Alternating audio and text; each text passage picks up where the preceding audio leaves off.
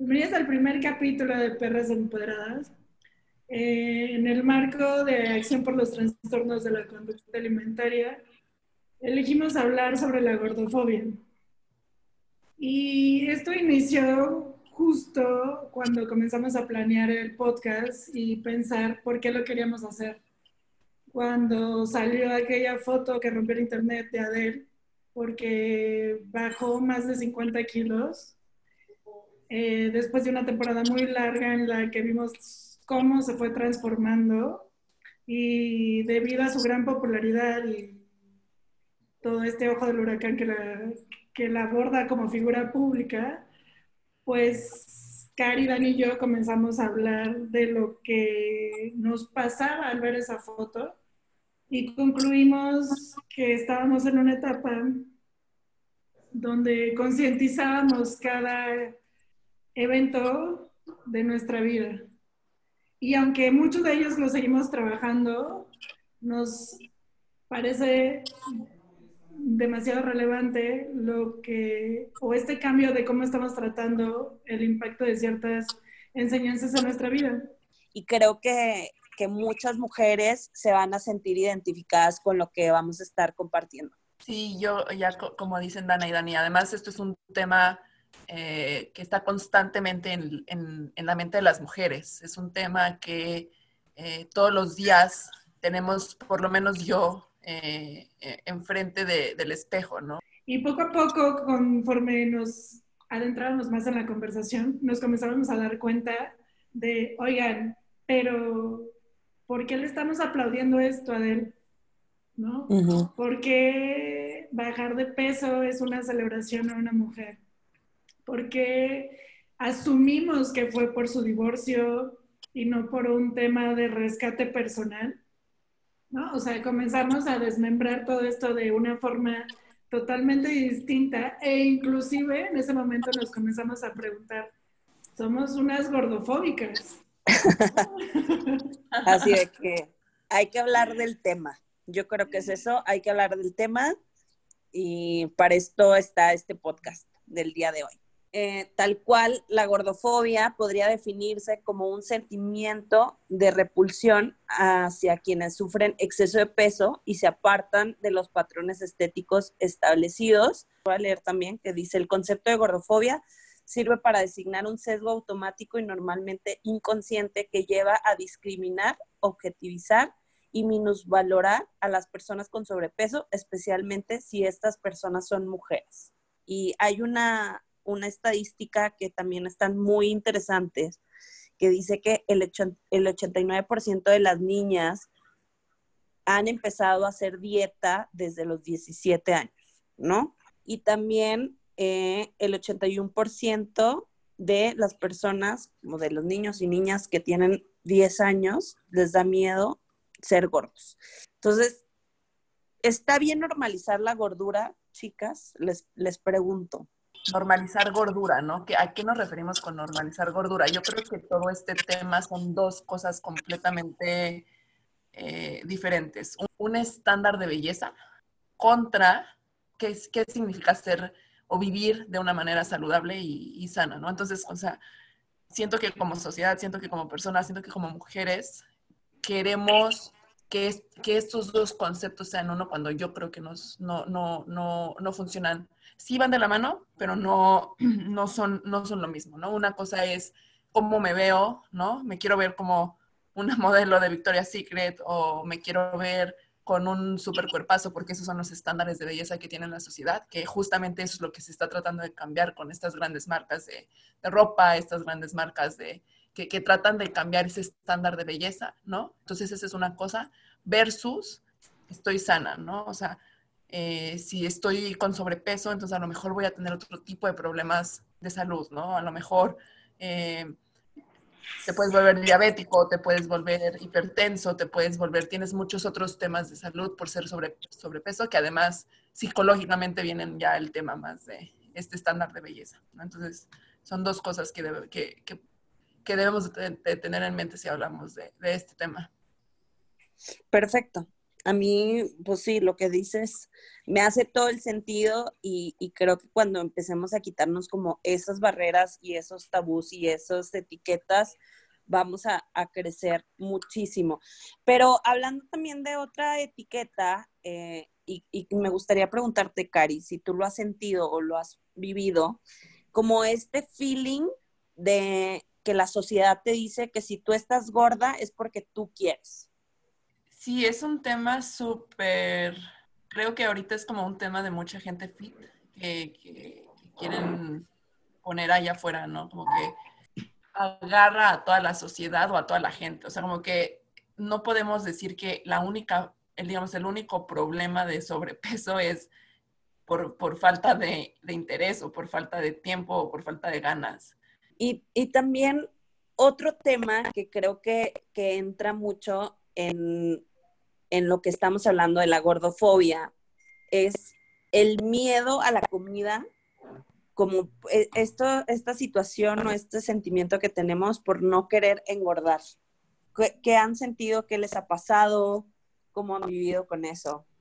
No estamos lo suficientemente educados para saber comer, no sabemos comer, simplemente nuestra cultura mexicana, ¿no? Nos, nos, ha dicho toda la vida que comer es igual a felicidad, ¿no? Comer es parte de, de, cómo solucionas muchas cosas, ¿no? Comer es parte de tus emociones.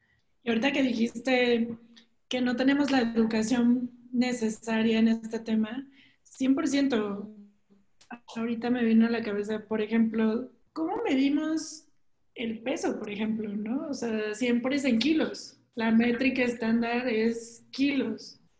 Claro. Yo, una mujer de 1,80, siempre he soñado con pesar 50 kilos, lo cual es totalmente incoherente. Es algo que le haría muchísimo daño a mi cuerpo, pero que no lo comprendí hasta que justamente, como dices, Cari, comencé a educarme y a darme cuenta que la única métrica no eran kilos. Es súper súper importante que cuando estemos en, un proceso de, cambio de imagen, ¿no? O en un proceso personal de cómo sentirnos mejor con nuestro cuerpo, ¿no? Y, no lo estoy llamando en una dieta porque, porque la dieta, la palabra dieta es, también es un tema súper súper grande, ¿no? Pero entonces, si estamos pasando por ese como proceso de querer cambiar cómo nos vemos, eh, es súper importante que tengamos otro tipo de metas, ¿no? O sea, yo, yo lo he vivido, creo que Dana, Dani, las dos, todas las tres lo hemos vivido, ¿no? Y entonces,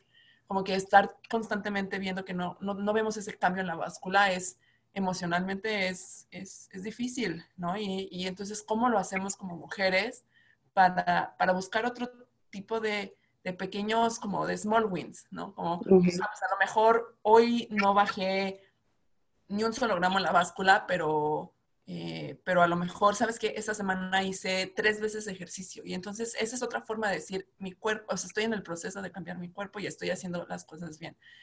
Yo, yo creo que sí hay una gran diferencia de la exigencia pues al, al cuerpo de nosotros las mujeres, porque como que nos han vendido, siento yo, como estas medidas perfectas, ¿no? O sea, que si quieres ser la mujer ideal, estas son las, el tipo de cuerpo que tienen las modelos, las artistas, las cantantes, eh, un, estereotipo.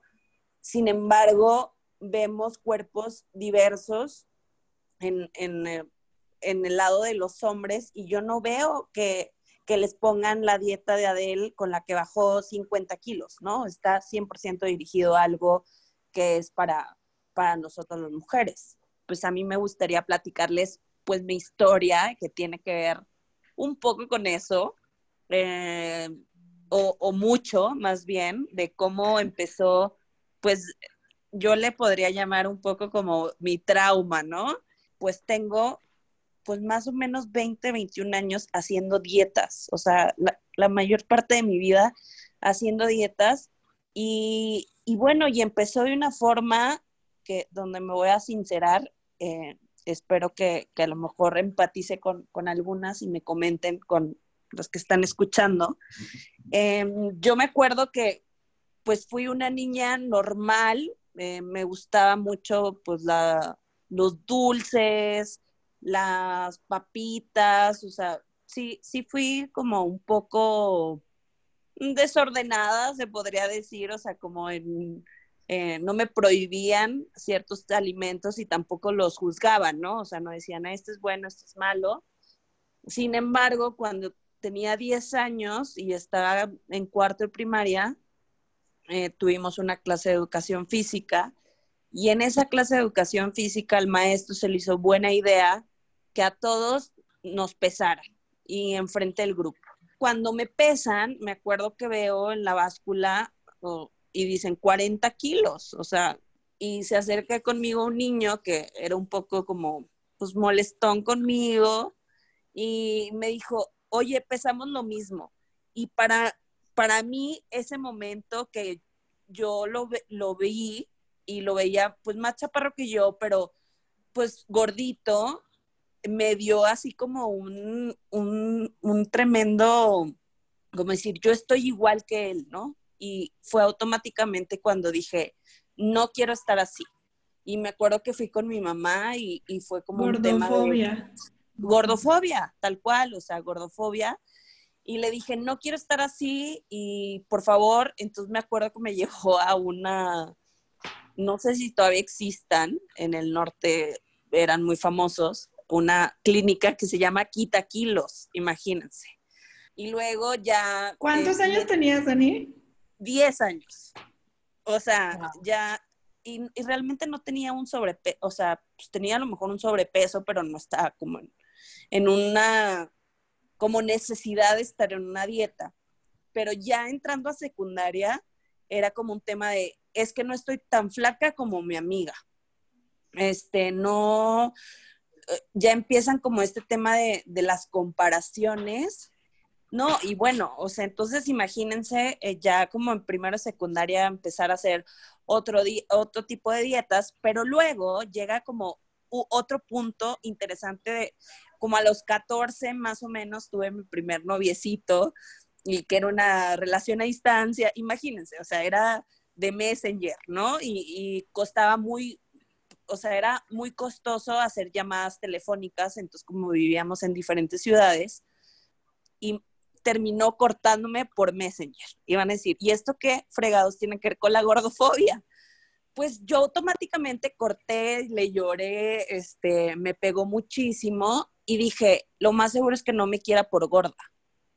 O sea, fue como un, y, y yo me acuerdo que empezaba, no sé, 45 a lo mejor, 50 a lo mucho, pero pues yo mido unos 65, o sea, creo que está bastante bien el peso o, o por debajo eh, entonces me acuerdo haber hecho una dieta súper estricta porque en mi cabeza era, me lo voy a topar, o sea, me lo voy a topar las vacaciones y que me vea que, este, que estoy mejor, ¿no?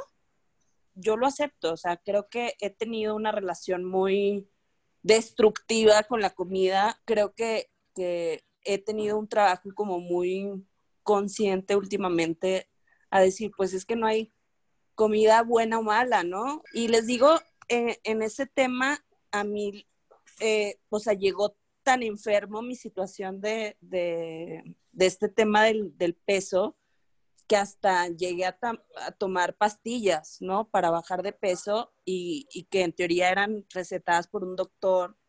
Eh, luego ya investigando, son pastillas que incluso entran como en la categoría de anabólicos, o sea, que te hacen muchísimo daño a tu cuerpo. En mi caso, no sé si, o sea, tiene que ver, pero digamos, me tomé esas pastillas y después de dos años me, me salió el tema de hipotiroidismo. Eso ya afecta no nada más el peso, ¿no? Afecta tu cabello, las uñas, tu estado de ánimo, o sea, realmente, mm, pues me jodió, ¿no? Y, y después todavía de eso, o sea, que dices, todavía con el hipotiroidismo y todo, pues no tiene mucho que volví a tomar pastillas porque estaba como un tema de no, es que siento que es la única forma de, de, de poder lograr como esta meta en lugar de intentar otras soluciones más saludables. Ha sido un proceso de recuperación y, y aceptación, ¿no? Primero, de decir, pues tengo un problema con, con la comida, por el hecho de, de, a lo mejor como el trauma de la infancia, ¿no? Este, pero que al final también tengo que clavarme más en, en, el tema de quiero estar sana, quiero estar saludable y que el peso sea a lo mejor una consecuencia y listo. Pues bueno, lo quería escupir y ya salió. Sí, Dani, yo creo, eh, yo creo que todos tenemos experiencias súper similares en el sentido de cómo yo creo que desde chiquitos eh, tenemos, no, tenemos una relación con la comida bien interesante. ¿Cómo no, o sea, no, no sabemos? O sea, realmente es un tema que, que digamos como que se nos escupe en la sociedad, ¿no? O sea, como que te dicen, pues, esto es como funciona la vida y creo que similar a ti, yo cuando crecí, mi familia, nosotros en mi familia siempre, para nosotros comer eh, eh, siempre ha sido felicidad, ¿no? De, nos gusta disfrutar la comida, nos gusta cocinar. Eh, mi mamá en, en, algún momento de su vida hizo un diplomado profesional de chef, entonces todos los sábados llegaba con, conmigo y con mi hermano y nos, nos compartía lo que había cocinado. Entonces era un momento súper, súper bonito de, de, compartir en familia, de comer juntos. Eh, entonces yo crezco con todo ese, ese tema. Y yo creo que la primera vez como que empecé a, a, como que a ser más como, no sé si consciente, pero que estuve, empecé a estar más expuesta como a este tema de, de la cultura de la dieta, fue igual, secundaria, prepa, yo viví en Ciudad de México, me cambio a Querétaro. Entonces, cuando me cambio a Querétaro, eh, obviamente cambio de círculo social. Que además yo entro a una escuela en donde yo era la más chiquita de la generación. Entonces, mis amigas, mis nuevas amigas que empezaba a hacer eran dos años más grandes que yo, un año y medio, dos años más grandes que yo. Entonces, eh, obviamente, imagínense, ellas de ya 15 años, yo 13 años, y pues obviamente ellas ya pensando en el novio o en, o en el maquillaje o en cómo nos vemos o en vamos al antro, ¿no? Y yo era una niña, ¿qué está pasando? ¿Qué es esto? ¿No? Y, mis amigas se preocupaban muchísimo por cómo se veían y yo nunca me había preocupado por eso, nunca, o sea, para mí... Yo las, o sea, para mí era como de, ah, vamos a cenar, ¿no? Y íbamos a cenar y yo era la que pedía más, ¿no? O sea, de que íbamos al sushi y yo pedía un sushi completo y me lo acababa, y pedía postre y me lo acababa, y ellas compartían un sushi, ya sabes, y era así como de... Y ahí fue cuando como que empecé a cuestionarme qué está mal conmigo, ¿no? O sea, en vez de decir qué está mal con ellas, no, yo me cuestioné a mí misma y yo dije, ¿qué estoy haciendo mal? ¿No? ¿Por, ¿por qué ellas comen tan poquito? Exactamente. ¿No? O sea, ¿por qué comen tan poquito? ¿Estoy mal yo? Eh, o estoy gorda, o, o sea, como que en ese momento dije, creo que algo, es, o sea, creo que hay algo que no está bien.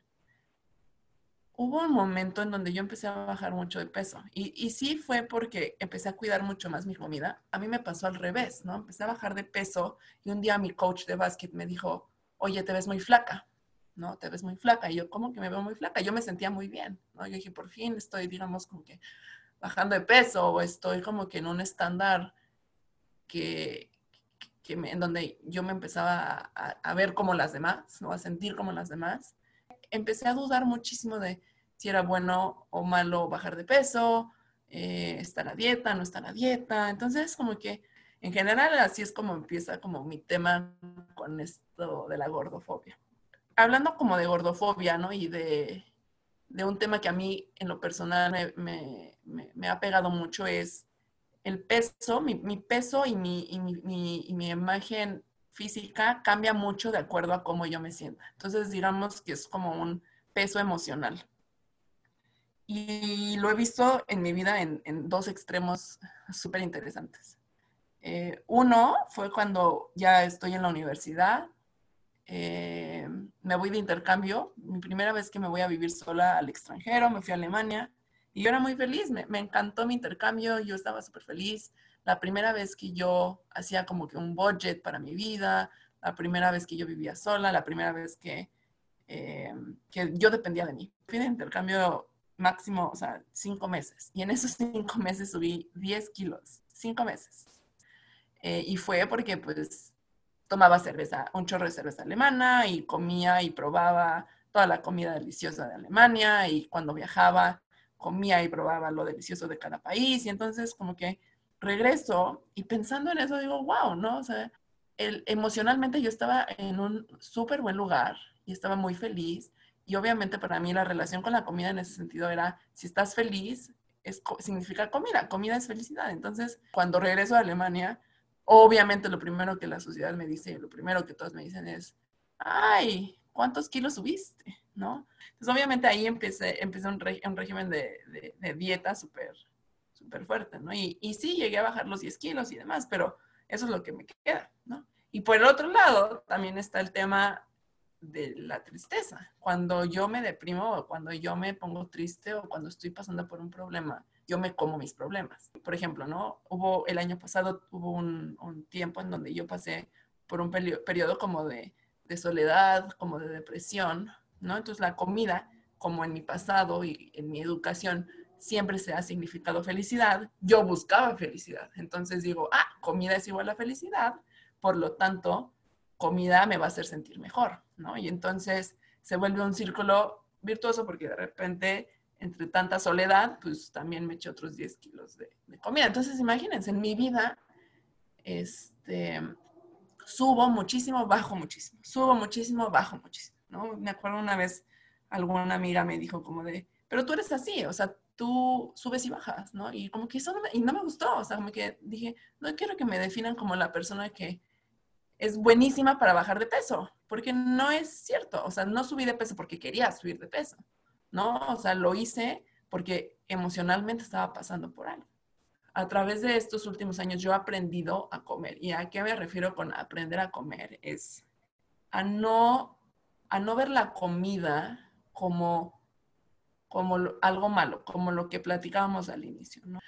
Pero bueno, para terminar mi tema es, bueno, y en general es, o sea, en general todo este tema de, de, subir y bajar de peso es como un proceso mucho más psicológico este, y mucho más personal y, y, es un proceso súper interno, ¿no? O sea, no es, no es solamente cuánto como, o sea, abro mi boca, cierro mi boca, sino entender de dónde viene todo este, este tema de, de comer o de, o de, no comer o de, y, de, y el proceso de decir, ¿me acepto o no me acepto? ¿no? Eh, ¿cómo, ¿Cómo queremos proyectarnos ante este tema?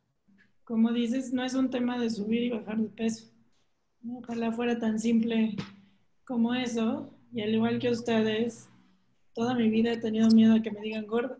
Y al igual que ustedes, cumplo este patrón de que todo inició muy joven. Y muy puntualmente porque en mi casa, yo soy hija única mis papás siempre le han tenido miedo a lo negativo, las emociones negativas puntualmente.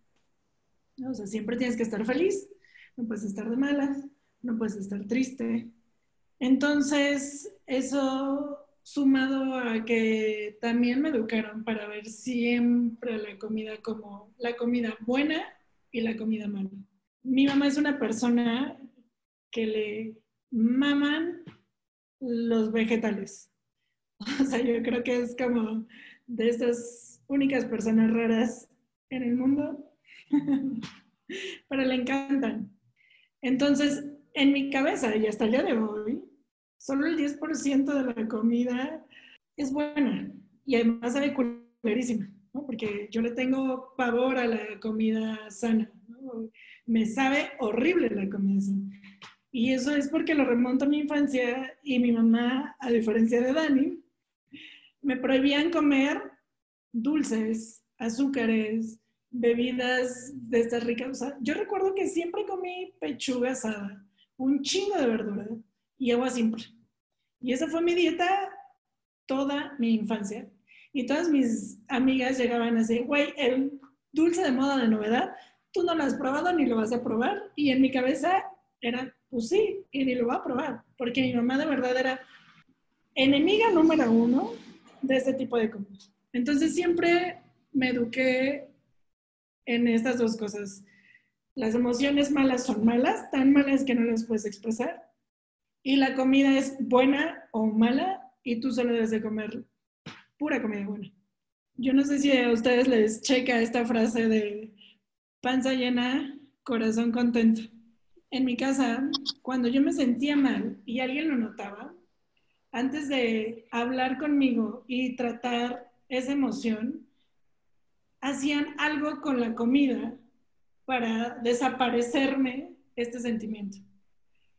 E inclusive las positivas, como a ti te pasó, Kari, era momento de celebración, momento especial, momento de alegría, comamos y comamos fuera del patrón exigente de mi mamá de comer la comida. Bueno, era, teníamos permiso de comer, de comer esta comida mala. Entonces pasan los años, eh, inconscientemente así actuó toda mi vida. O sea, cuando me sentía mal, comía. Cuando me sentía bien, comía. y básicamente cualquier emoción me la comía. Comía. Hasta que llegué a mi vida independiente, que fue la primera vez que viví sola a los 19 años, y bajé de peso por tener una relación eh, tóxica y bajé muchísimo de peso. Pero contrario a pensar, algo me está pasando, fue, puta, la más top de las tops. O sea, estoy en mi auge. Cuando emocionalmente estaba la chingada y mi cuerpo me estaba hablando. No subí en esa época, pero bajé muchísimo de peso y yo creo que ha sido la época que más delgada he estado toda mi vida. Pero como nos han educado que gorda, mal, flaca, bien, pues Gordofobia. seguí. Gordofobia. Después de ese tiempo termina esa relación tóxica y justo en ese periodo dura una temporada soltera y después encuentro a mi película de amor. Comienzo la relación donde yo digo, es el amor de mi vida. Y además, bajo estos patrones de romanticismo que nos han contado toda la vida, yo los cumplí. O sea, el güey daba las nalgas por mí me respetaba y me amaba. Y yo a él. Este vato un día dijo, güey, ¿sabes qué? México ya no me llena, me voy a encontrar y me voy a Europa. Y se me rompió el corazón, ¿no? Porque yo enamorada la primera semana. Pero como buena película de amor, el güey nunca me dejó de buscar y me compró un boleto para irme con él a vivir a Madrid. Entonces, puta, volada. O sea, este güey, si esto no es amor, yo no sé qué más es amor, pero así yo en vi protagonista de tres metros sobre el cielo. Buenísimo. Viendo mi propia película de amor. Entonces estaba tan cagada de amor, tan llena de felicidad. O sea, era como, Güey, neta, si esto yo lo recuerdo así como de la O sea, todo era perfecto en esa época. Y era tan perfecto que me tragué el perfeccionismo.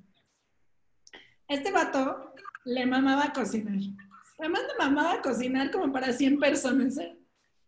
Entonces, me tragaba lo que cocinaba para 100 personas diario. Y si recuerdan, mi mamá siempre me dio pechuga y verduras.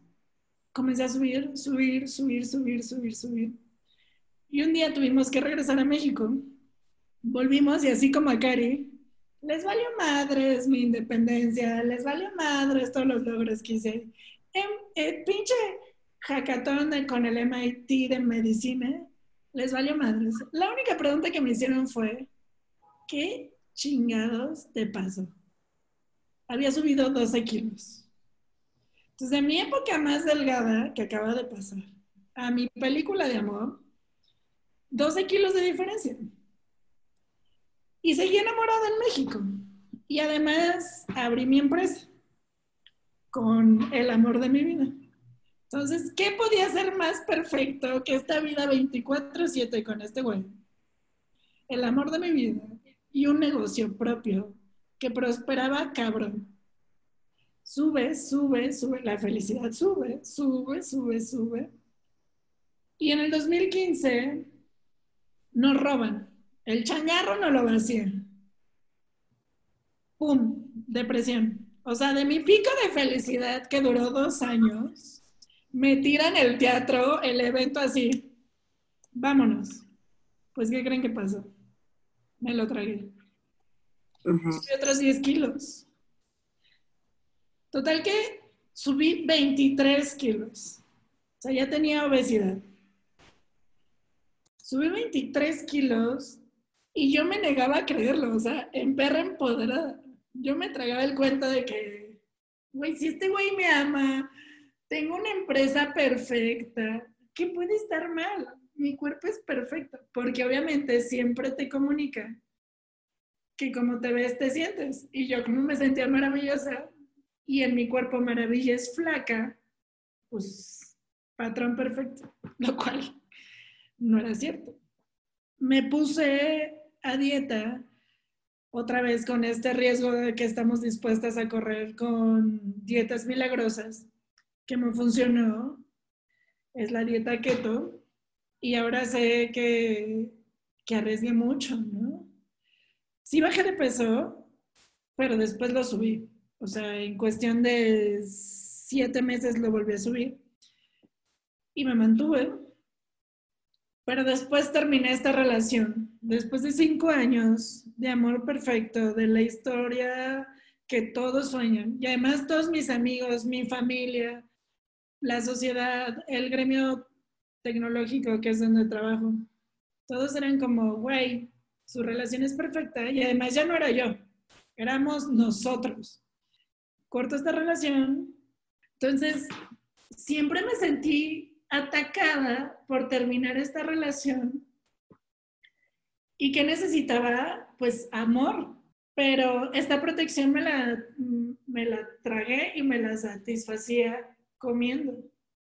Cuando comencé este ciclo de, de duelo con esta relación, afortunadamente retomé mi terapia cosa que había dejado hace mucho tiempo porque mi vida era perfecta y entonces pensaba que todo era perfecto. Pero afortunadamente cerré este ciclo en terapia y comenzamos a identificar estos patrones que les acabo de contar. Y poco a poco, cada vez que tenía estos clímax de emociones, pues mi terapeuta comenzó a identificar que tenía siempre ciclos de atracones. ¿No? Y, eran muy duros, no eran temporales, y eran continuos, literal, era un patrón. Y fue cuando me dijo, Dana, pues ¿qué crees? Eres bulímica. Cosa que ahorita me da risa porque ya lo asimilé. Pero lo primero que pensé fue, no mames, las bulímicas están hechas a mano y yo no estoy hecha mano. Pues yo no tengo bulimia ni de pedo. Y me voy con esta idea y sí me pegó y me acuerdo que en la sesión que me dijo tuve la negación. Y fue, no es cierto, ¿cómo va a ser bulímica? Yo no tengo esos problemas. O sea, sí tengo problemas, pero esos no. Y comienzo a compartirlo después de un tiempo con algunos amigos. En ese tiempo vivía con mi mejor amigo y le cuento, oye, para así de que sesión toda preparada, tengo algo que decirte serio. Soy bulímica. Te lo cuento porque necesito tu ayuda. Se cagó de risa. O sea, porque también dijo, porque no eres como Mia Colucci. Las bulímicas se ven así. y entonces me dio un shock emocional que dejé de contarlo como medio año, inclusive en terapia, porque ahorita ya lo puedo decir, pero en ese tiempo ni siquiera me dejaba trabajarlo, ni siquiera me dejaba enfrentarlo. Y pasó casi un año cuando pude hablar con mi familia, específicamente con mi mamá, de este tema. Cuando se lo dije, le, cuando se lo dije, se le rompió el corazón, creo, pero lo tomó muy bien, le expliqué todas las consecuencias que había tenido esta sobreprotección con la comida, combinado con la sociedad y combinado con mis propias creencias y experiencia, que había terminado en este shock. Hoy en día, para mí la terapia creo que ha sido el modo de sanación más importante. Y además comencé a hacer ejercicio y me junté con la gente correcta, creo, para esta etapa, donde... Y estoy súper feliz con esta comunidad de CrossFit, porque me volví CrossFitera. y me han educado muchísimo. Y no sabes la perspectiva y el cambio tan cabrón que han tenido sobre la evaluación de un cuerpo, porque para ellos su métrica es proporcional a tu físico y entienden que un cuerpo carga más que el otro. Pero es cosa de constancia y de práctica y que no te vas a ir a nada mágico, es decir, que de un día no vas a empezar de 1 a 100, sino que diario tienes que aplicarte, diario tienes que hacer algo para mejorar. Diario, diario, diario. Esto es continuo y un día haces uno, luego dos, luego tres, luego te detienes un chingo en el tres y luego cuatro y luego seis y vas teniendo un crecimiento de acuerdo a tu disciplina, de acuerdo a tu capacidad. Y no le aplauden al que tiene el cuerpo perfecto, ni al que carga más. Le aplauden al que más ha sido constante, al que más ha avanzado. Y eso está súper chingón, creo. No sé si pasa en todas las comunidades de CrossFit, yo creo que no, pero afortunadamente la mía sí. Y me han enseñado mucho eso, como, no importa si no estás como tu coach, que es perfecta y maravillosa, maravillosa. Está chingón que no hayas faltado ni un solo día a tu clase. Entonces te, te enseñan una perspectiva totalmente diferente a la que he vivido toda mi vida. De tienes que ser flaca, tiene que ser de un día al otro y tiene que ser para siempre.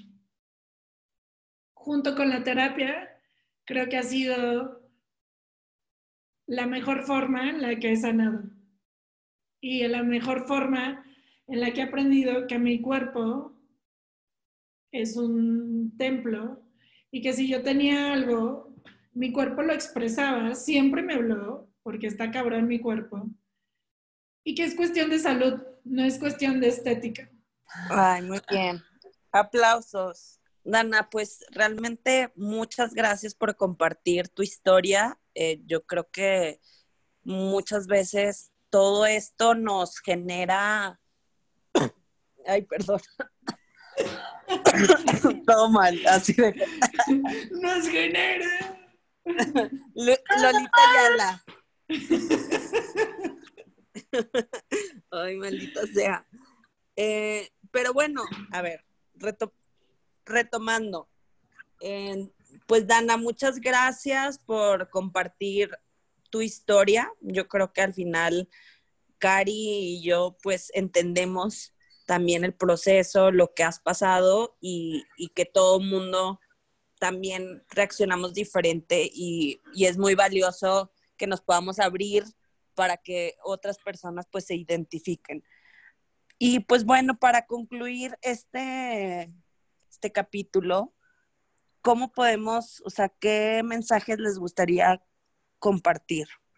Creo que una de las lecciones más importantes que estoy aprendiendo, porque como dice Dani, esto no es que ya lo manejemos al 100 y que seamos expertas en este tema y que además dominemos ya esta educación de en promedio 28 años que llevamos viviendo, yo llevo año y medio entendiendo que ser flaca no es lo mejor y que ser gorda no es lo peor, que mi cuerpo es, mi cuerpo no es definición de quién soy y yo como mujer no valgo lo que refleja mi cuerpo.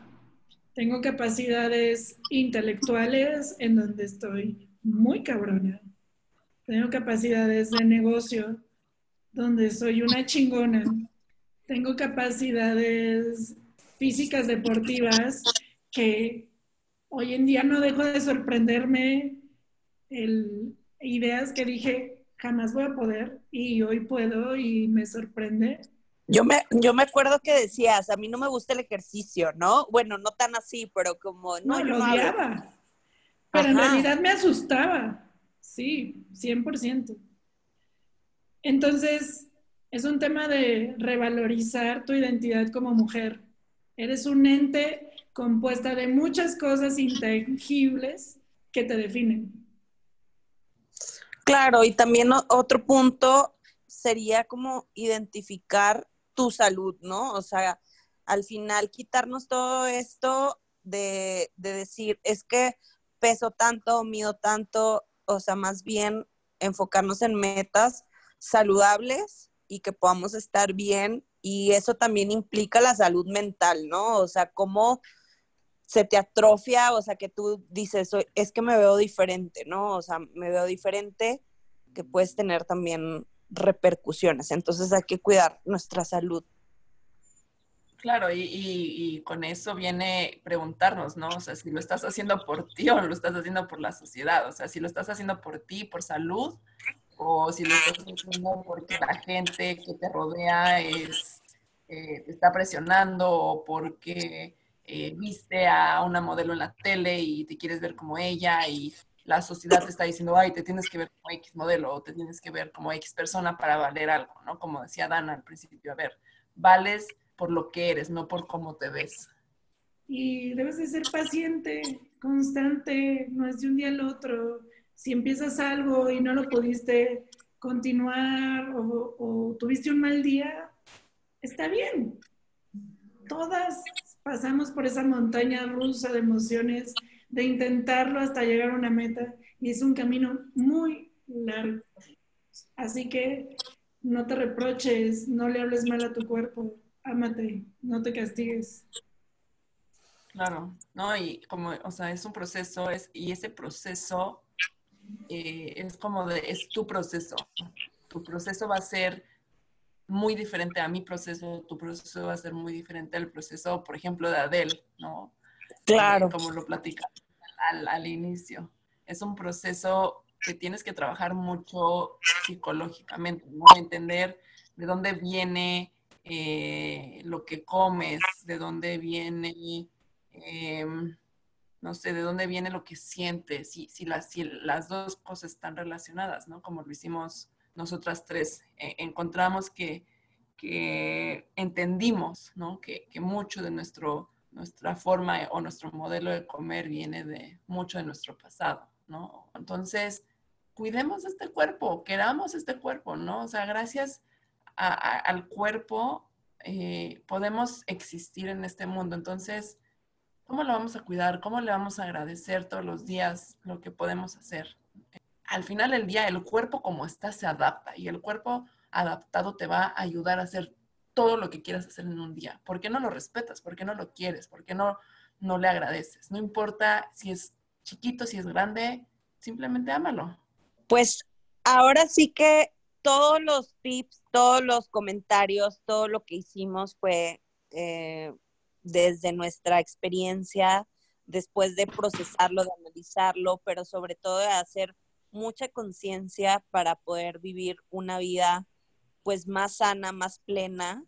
Y, y, es por eso que hicimos este capítulo dedicado a todas las perras empoderadas que nos escuchan. Y nos vemos en 15 días para que no se pierdan otro episodio más con otro tema interesante. Bye. Adiós. Bye.